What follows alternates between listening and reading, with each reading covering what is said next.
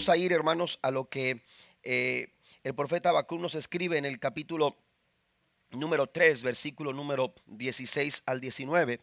Yo tengo dos versiones que quiero, quiero dar lectura a las dos. La primera es la versión del 60, la Reina Valera del 60, eh, que dice, y oí y se conmovieron mis entrañas, a la voz temblaron mis labios, pudrición entre mis huesos, y dentro de mí me estremecí.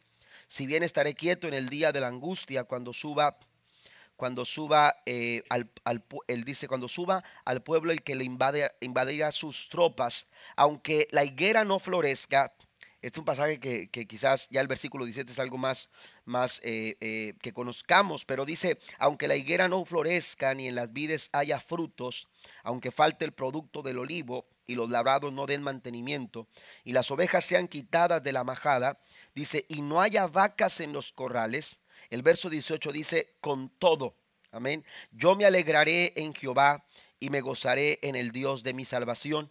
Jehová el Señor es mi fortaleza, el cual hace mis pies como de siervas y en mis alturas me hace andar. Al jefe de los cantores sobre mis instrumentos de cuerdas. Así termina el versículo 19. La nueva traducción dice, al oír esto, me estremecí por dentro, mis labios temblaron de miedo, se me doblaron las piernas, caí, temblé de terror.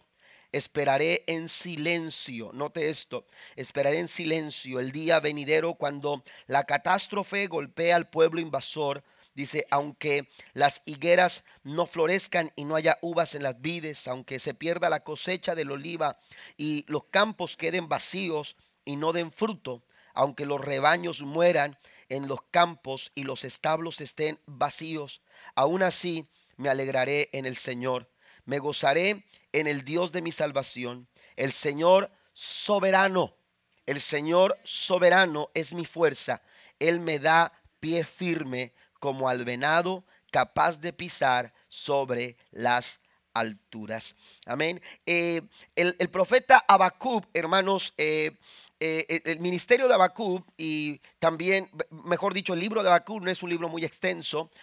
cuando entramos nosotros a los a, lo que es eh, lo que conocemos como eh, los profetas menores, nos damos cuenta que la mayoría de ellos son o, casi eh, todos, ¿verdad? Son eh, ah, escritos muy pequeños, con excepto, por ejemplo, a Oseas, que, cuenta con un poco más de, capítulos, pero en el caso de Abacub es eh, un libro pequeño, no tiene, este, no es muy extenso. Sin embargo, Abacub, aleluya, eh, desarrolla su ministerio profético, hermanos, en un momento muy importante. Cuando Abacub está hablando, Abacub se sabe, eh, eh, eh, se sabe, él, siente, hermanos, lo que es la, circunstancia, está, está viviendo y está experimentando lo que un ciudadano común, como cualquier otro, pudiera estar experimentando en un momento donde el golpe, donde este, la, circunstancia, ¿verdad?,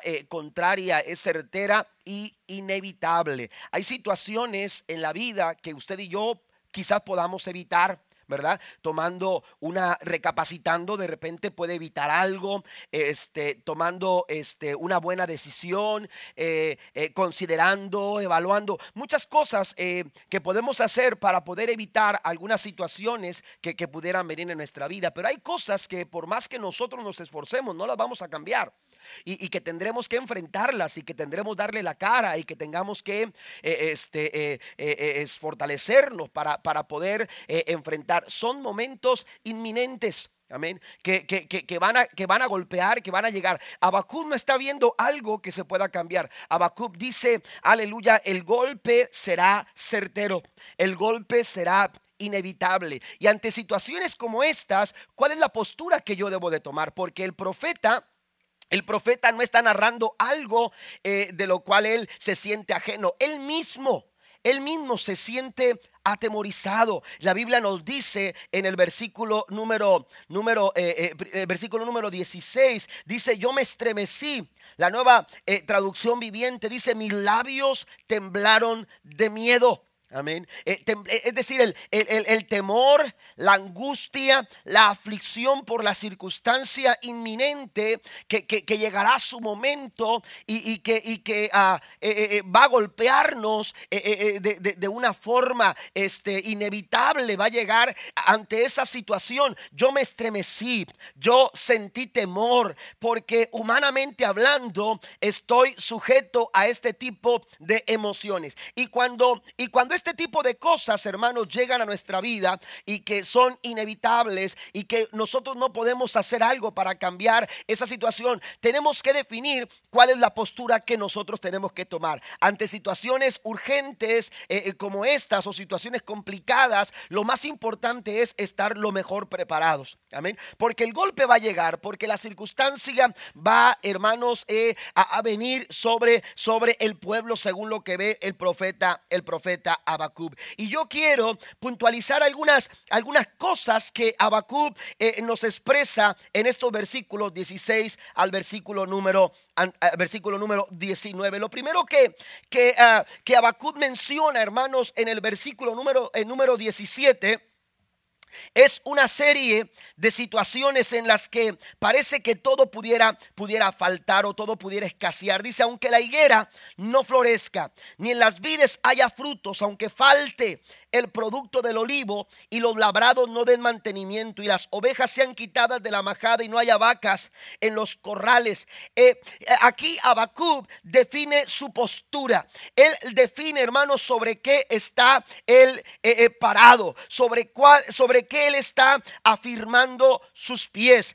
¿cómo, ¿cómo, es que yo voy a, voy, a, voy, a, voy a esperar esta situación? Bueno, bien, bien, bien parado sobre una, una, una un fundamento sólido, sobre un fundamento sólido. Él se da cuenta que, que, la situación es muy complicada y pudieran faltar muchas cosas, porque viene escasez, viene una terrible situación. Cuando un ejército enemigo venía para invadir eh, a, una ciudad, hermanos, eh, la estrategia era eh, comúnmente, hermanos, era que lo que hacían primero era sitiar la ciudad.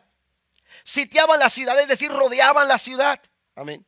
Y entonces, ¿qué, hacían? ¿Qué hacía? ¿Qué sucedía con esto?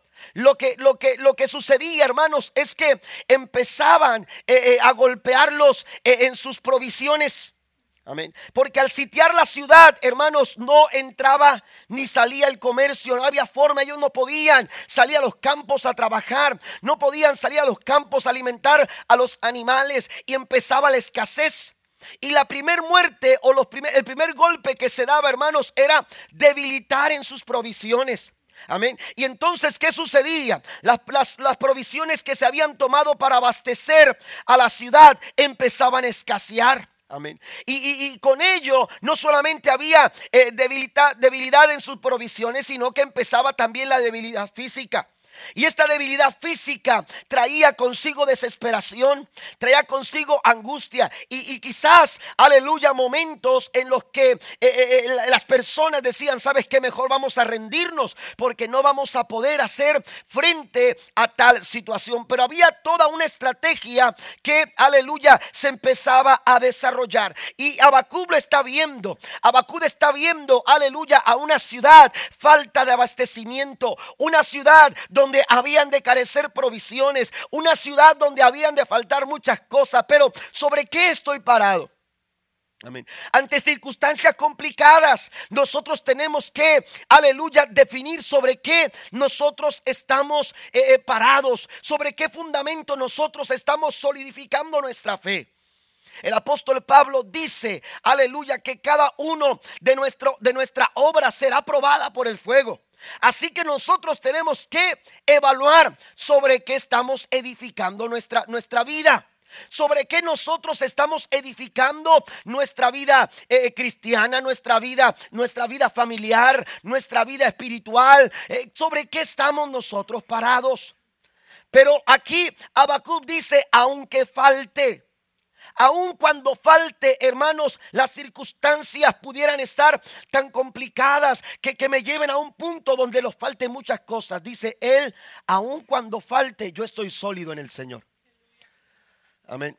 Es un llamado a solidificar nuestra fe en, en el Señor a mantenernos firmes en la roca inamovible de aquel que todo lo puede.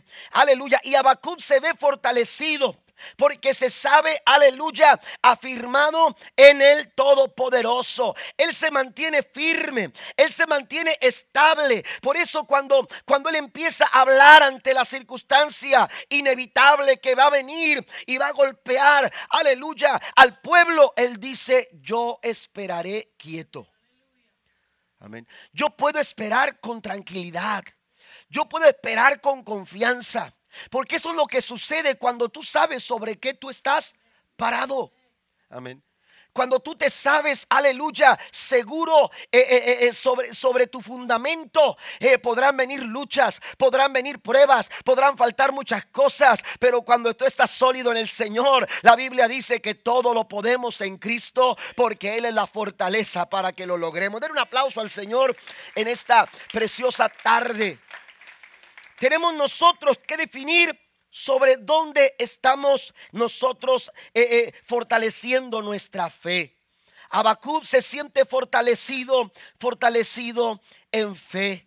Aleluya, aún a pesar de las complicaciones de la vida, aún a pesar de las circunstancias que están fuera de su alcance, aun cuando, aun cuando él se sabe, aleluya, aludido en la situación que se ve venir, él se siente seguro.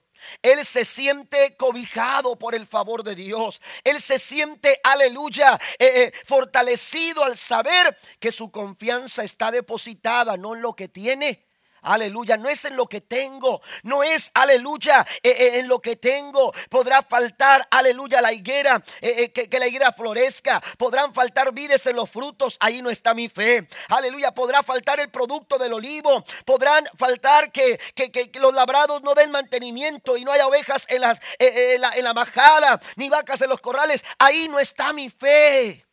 Mi fe no está en lo que tengo. Mi fe no está en lo que tengo. Eh, hemos, hemos a veces nos hemos equivocado porque hemos depositado nuestra confianza en nuestros logros. Hemos depositado nuestra confianza en nuestro trabajo. Hemos, hemos depositado nuestra confianza en lo que hemos nosotros guardado en una cuenta de banco. Todo eso es importante. El trabajo, aleluya, las conquistas, los logros, lo que usted pueda alcanzar. Eso es importante. Pero no hay que olvidarnos, hermanos, aleluya, que nuestra fe no puede estar fundada en esas cosas. Eh, cuando fundamos nuestra fe en ese tipo de cosas, peligramos porque nos puede pasar, aleluya, lo que le pasó a aquel hombre que queriendo edificar su casa, Jesús hablaba sobre esto en Mateo capítulo 7 cuando enseñó acerca de los dos cimientos. Él dijo, aquel que quería edificar su casa sobre, aleluya, eh, edificar su casa y edificó su casa sobre la arena, lo voy a comparar con un hombre imprudente, un hombre necio, un hombre insensato, aleluya, que edificó su casa sobre la arena. Y cuando vinieron los vientos y las tempestades y las dificultades, esa casa no se pudo mantener en pie porque su fundamento no estaba sólido. Una fe, aleluya, sobre la arena se desvanece. Una fe fundamentada, aleluya, en circunstancias de la vida. Hermanos, la vida da muchas vueltas. Hoy tenemos, mañana no sabemos. Hoy podemos lograr eh, tener muchas cosas, pero mañana las cosas se pueden, se pueden ir rápidamente porque así como llegan, las cosas se van. Pero hay alguien que permanece firme, hay alguien que no se mueve, hay un fundamento que sigue sólido. Aleluya, y ese fundamento se llama Cristo Jesús nuestro Señor. Por eso Él dice, aunque falten. Yo puedo estar, eh, esperar en silencio. ¿Por qué? Porque mi fe está bien fundamentada. Nuestra fe se solidifica, aleluya, en el fundamento que es Cristo, que es Cristo Jesús. Mi fe no está fundada en lo que tengo. Mi fe está fundada en el Todopoderoso. Pero hay una segunda cosa que encuentro yo en las palabras del profeta Habacuc. En el verso 18 él dice con todo. Esa, esa frase se puede traducir, traducir también a pesar de. Amén. Porque a veces la fe que, abrazamos, la fe que decimos tener, hermanos, eh, no, no tiene esta peculiaridad. Nuestra fe cambia y la fe, cuando la fe es una fe sólida, hermanos, no es una fe voluble. Amén. No es una fe voluble, no me malinterprete. No quiere decir que la fe no pueda acrecentarse. La fe se puede acrecentar. Pero la fe, hermano, no va de acuerdo a nuestras emociones. No está, eh, eh, no, no, se mide, amén, por, por, por, por nuestros sentimientos. Amén. La fe sólida, la fe, aleluya, que se mantiene estable, es una fe, aleluya, que, que, que, que se prueba. Es una fe que da evidencia de lo que es. Cuando Pedro escribe eh, en su primera carta del apóstol Pedro en el capítulo 1, eh, él hace una analogía en el verso 6 en adelante cuando, cuando empieza a hablar de la fe. Y él dice, esta fe que es probada por el fuego. Amén. Una fe que no es probada no es fe. Amén. Una fe que no es probada no es fe. Usted puede decir, yo tengo mucha fe. Eh, yo soy un hombre de fe. Yo, yo, yo, yo puedo mantener mi fe, pero la verdad es que esa fe, cuando no se prueba, hermanos, esa fe no es verdadera fe. La fe tiene que ser probada. Amén. Y Dios utiliza las circunstancias complicadas de la vida para evidenciar nuestra fe. Amén. Para evidenciar nuestra fe. Job, aleluya, fue probado en su fe. Job fue probado en su fe. Una circunstancia, amados hermanos, complicada. Pero a través de esa prueba, él pudo evidenciar lo que había en su corazón. Amén. Y así lo dice el apóstol Pedro. El apóstol Pedro dice que nuestra fe tiene que ser probada, aunque probada por el fuego. Amén.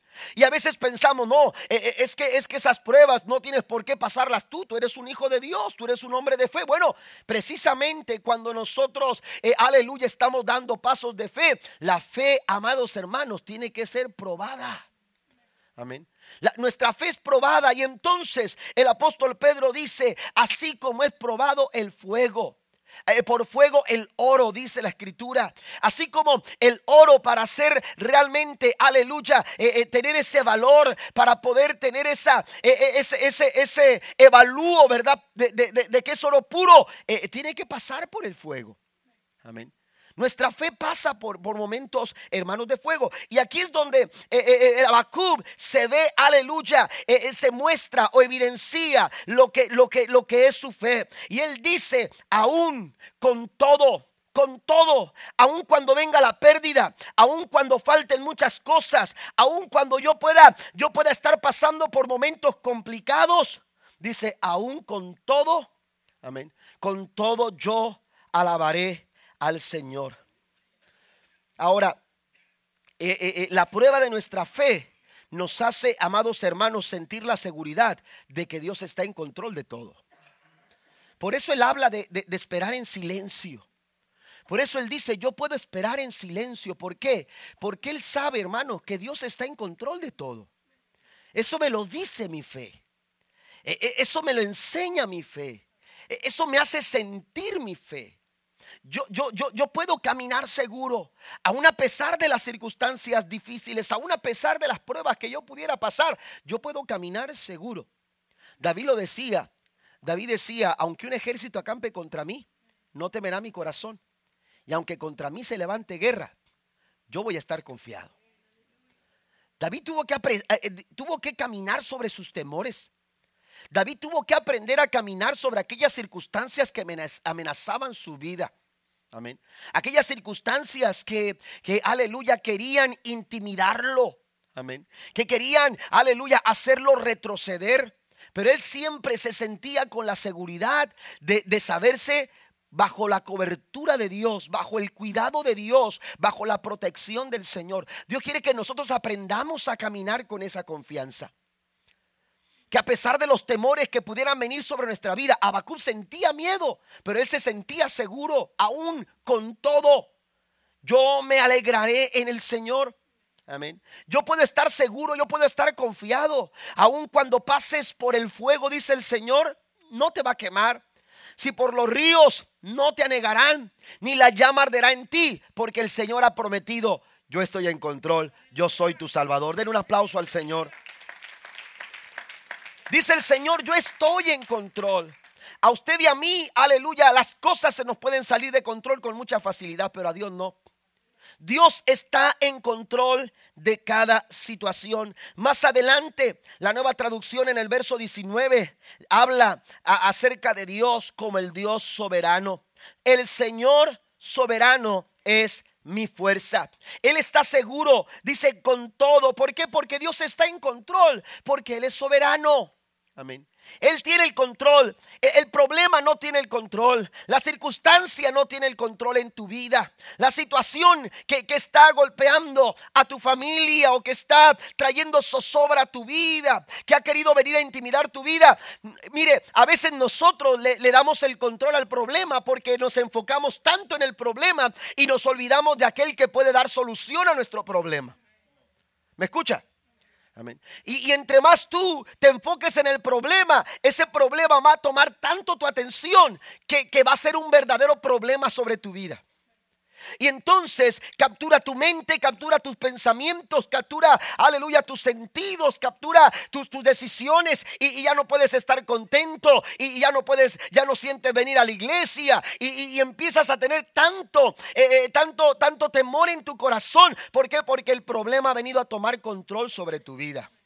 Por eso el Señor dice que tenemos que aprender a depositar todas nuestras ansiedades, todas nuestras cargas sobre de Él. Porque si alguien puede tener control, si alguien puede tener cuidado de tu vida, es el Señor Dios Todopoderoso. Él es soberano, Él está en control. A Él, aleluya, nada lo supera. Aleluya, a Él, aleluya, nada, nada le dice lo que tiene que hacer. Él no, Él no decide de acuerdo a las circunstancias. Él no, Él no le saca la vuelta a los problemas. Él tiene el poder para para solucionar el problema, para destruir cualquier situación contraria. Por ello tú puedes estar confiado.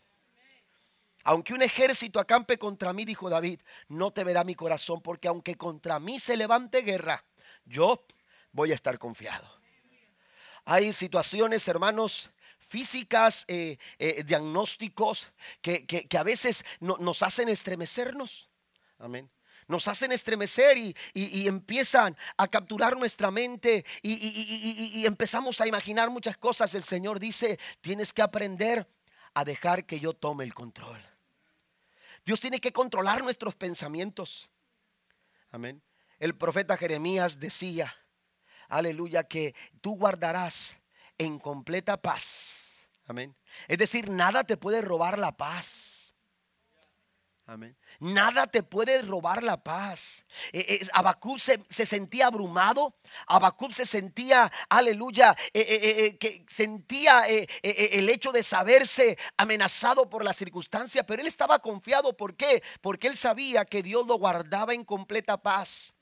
Porque Dios está en control. Cuando Dios está en control no hay por qué complicarnos la vida. No hay por qué estar sacando números. No hay por qué estar viendo posibilidades. Si Dios es con nosotros, ¿quién en contra de nosotros? Aleluya. Tenemos que tomar posición. Tenemos que tomar postura. Tenemos que afirmar nuestros pies sobre la roca inconmovible de los siglos. Y saber que mientras estemos, aleluya, en las manos del Señor, su palabra dice dice, de mi mano nadie, nadie se, me, me lo puede arrebatar.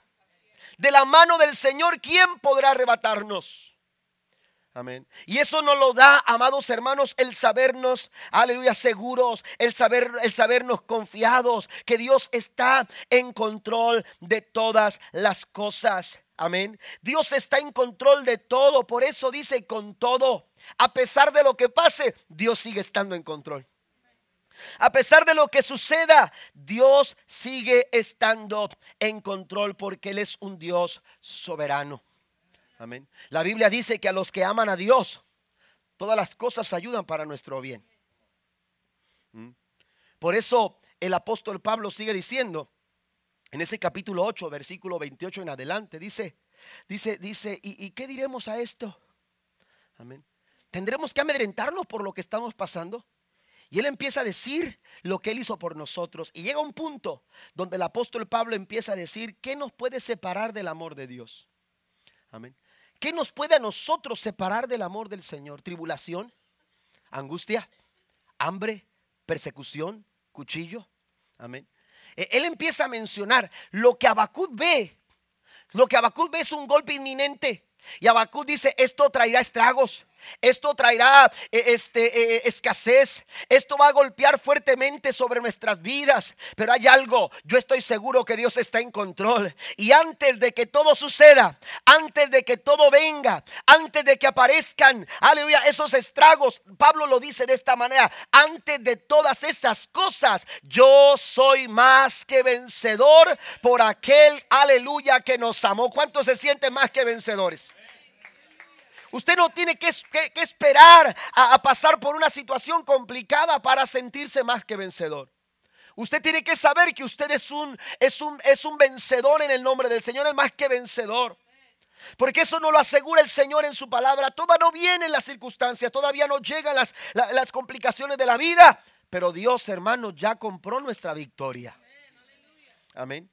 Yo les he platicado sobre esa frase, eh, eh, más que vencedor y, mi abuelo, que, fue eh, eh, pastor por muchos años, mi abuelo mis dos abuelos fueron pastores, pero mi abuelo materno eh, a mí me dio las clases ah, para nuevos convertidos. Cuando yo entregué mi vida a Cristo y me bauticé, Él fue quien nos eh, compartió las, las clases eh, eh, de primeros pasos. Y recuerdo yo que una ocasión llegamos a un punto donde, donde tocaba ese, ese pasaje y, y, mi abuelo empezó a explicarnos y le, nos empezó a decir, para poder entender esa, esa frase, más que vencedores, ¿cómo, ¿cómo podemos entender esa frase? Y entonces Él empezó a platicarnos sobre, sobre un boxeador.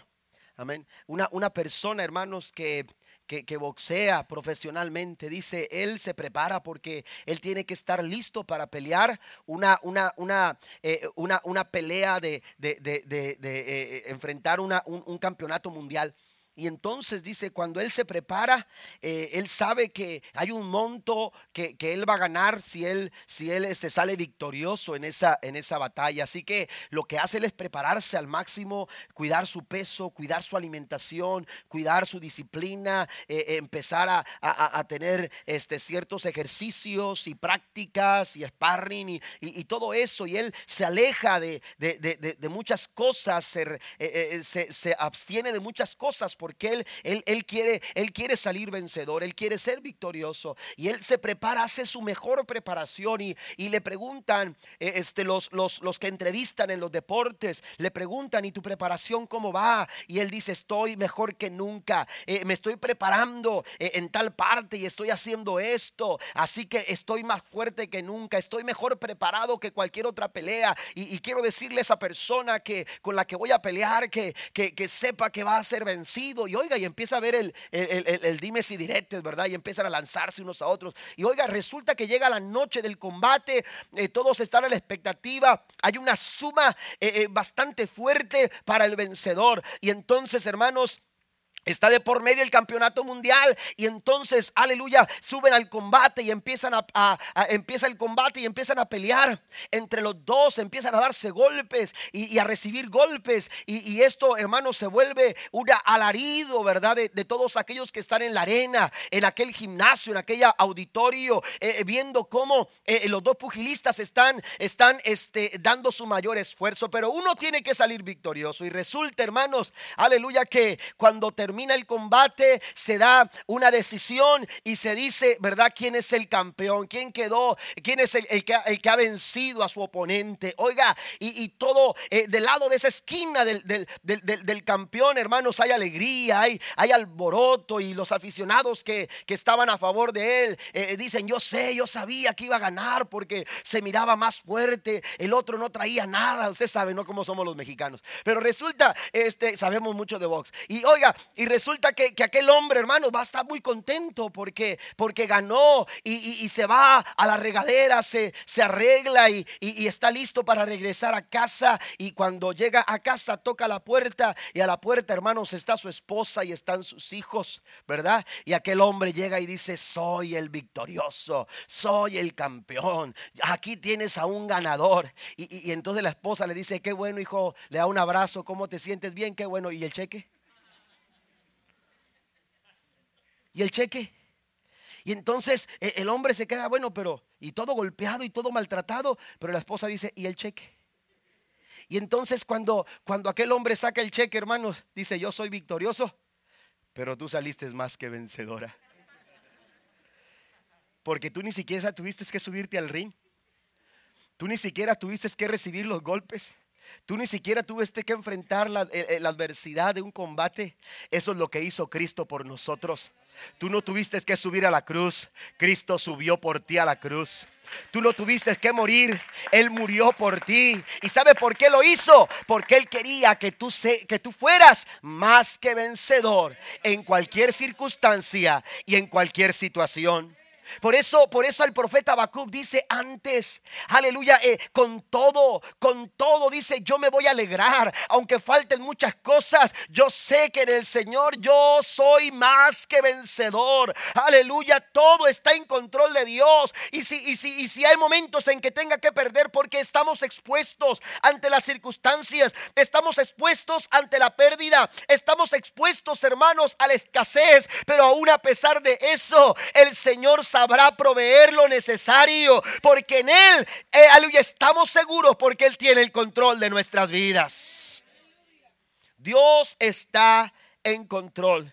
Y por último, amados hermanos, Él nos hace caminar sobre las alturas. Él nos hace caminar sobre las alturas. Pasen los músicos, por favor. Dice el salmista, esperaré en silencio. Amén. Qué difícil es esperar en silencio. Amén. Sobre todo cuando, cuando la vida es complicada. Sobre todo, hermanos, cuando el bullicio, aleluya, de lo que se ve venir, empieza, hermanos, a acelerar nuestro ritmo cardíaco. ¿Verdad? Y, y, y, entonces, hermanos, la respiración empieza a hacerse cada vez más acelerada. ¿Por qué? Porque somos invadidos, aleluya, por situaciones que quieren hacernos perder la seguridad que nosotros tenemos en el Señor. Pero Abacub, amados hermanos, se siente seguro.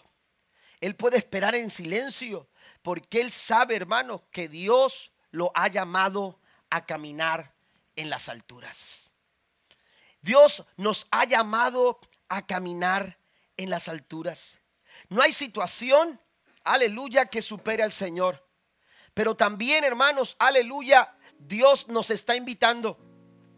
Dios nos está llamando. Dios nos está diciendo, mire, muchas veces estamos nosotros eh, eh, eh, con, angustia, con ah, desesperación en nuestra vida, porque no estamos poniendo atención a lo que dice el Señor en su palabra. Estamos caminando por lugares que el Señor dice, esos no son tus caminos. Esa no es la senda que yo preparé para tu vida. Dios nos está llamando a caminar en las alturas. Amén. Dios nos está llamando a caminar en las alturas. Cuando una tormenta viene y un avión, hermanos, este, está surcando los aires y la tormenta es bastante, bastante fuerte y, y peligrosa. ¿Sabe cuál es la recomendación que se le da al piloto? Que se eleve más alto. Que se eleve más alto. Y llega un punto, a lo mejor usted ha tenido una experiencia, yo he pasado por ese tipo de situaciones donde, donde se siente difícil porque el, avión, hermanos, eh, eh, cuando, cuando la, la, tormenta está muy cerrada y, son nubes oscuras, bueno, esa es mi experiencia, yo no soy piloto, ¿verdad? Este, pero, pero eh, este, cuando va subiendo, hermanos, y dice, dice el, piloto, el capitán, dice, tendremos que elevarnos a, una altura más alta. Oiga, y empieza a, pasar por las nubes, se siente el avión así, como que tiembla, ¿verdad? ¿Me entiende? Por, por la energía o por no sé qué, ¿verdad? Pero, pero empieza a temblar el avión. Pero llega un punto cuando, cuando el avión, hermanos, empieza a navegar con toda tranquilidad o a volar con mucha tranquilidad. Amén. Y, entonces ya el piloto informa, dice, todo va a estar bien. Este, estamos volando sobre la tormenta. Estamos volando sobre la tormenta. Las tormentas de la vida llegan. Pero para esos momentos tormentosos, Habacuc dice, Dios me está invitando a caminar donde Él se mueve. Dios me está invitando a caminar donde Él está. Dios me está eh, invitando a caminar, aleluya, tomado de su mano. Y cuando tú caminas donde Dios camina, donde Dios se mueve, las tormentas dejan de tener, hermanos, aleluya, eh, fuerza sobre nosotros. Las tormentas dejan de tener injerencia, dejan de tener, aleluya, influencia sobre nosotros. ¿Por qué? Porque ya no estamos caminando debajo de las tormentas. Mire, los problemas son como un colchón. Amén. Son como un colchón. Si usted, aleluya, está, está debajo del colchón, usted se asfixia. Pero si usted está sobre el colchón, usted descansa. Usted descansa. Pero mire lo que dice, dice Abacud. Abacud está hablando de que Dios lo está invitando a caminar en las alturas. Me gusta lo que, lo que dice porque él habla de caminar. Amén. Él está hablando, amados hermanos, de una, una, una, eh, eh, una, una acción que nos lleva a disfrutar eh, lo que es el privilegio de estar en las alturas.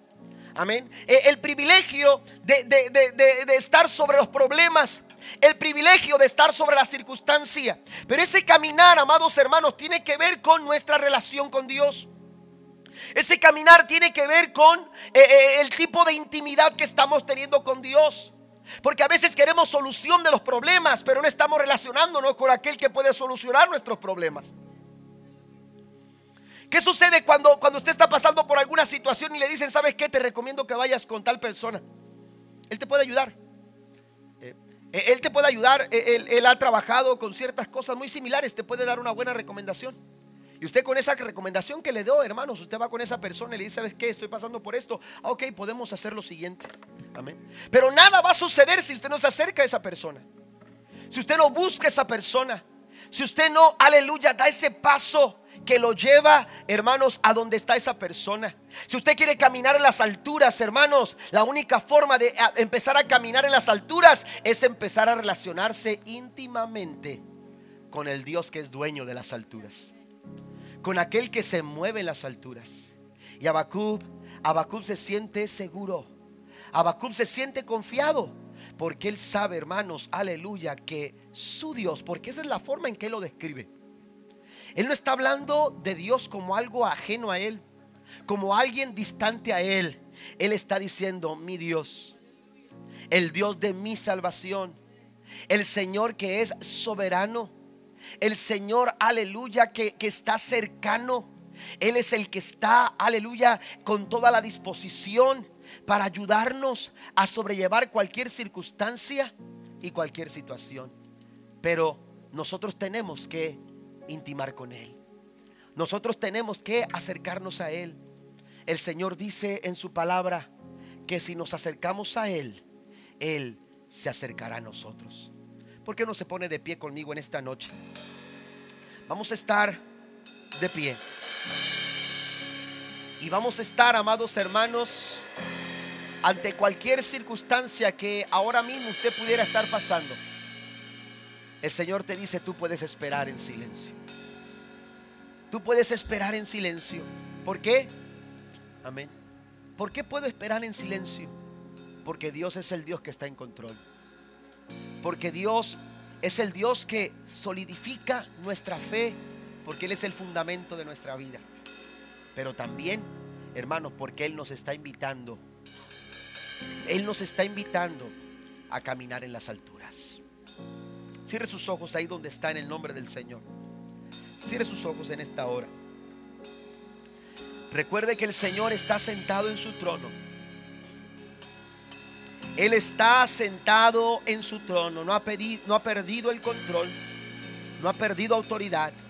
Él sigue siendo el mismo de ayer, de hoy y por todos los siglos. ¿Qué pudiéramos estar enfrentando ahora? que el Señor no pueda solucionar en nuestras vidas. O que pudiera venir mañana que usted y yo no podamos no podamos sentir la seguridad de que Dios nos dará la victoria. Dios es el mismo de ayer, de hoy y por todos los siglos. El mismo Dios que te ayudó ayer es el mismo Dios que te ayuda hoy, pero también es el mismo Dios que extenderá su mano para ayudarte mañana.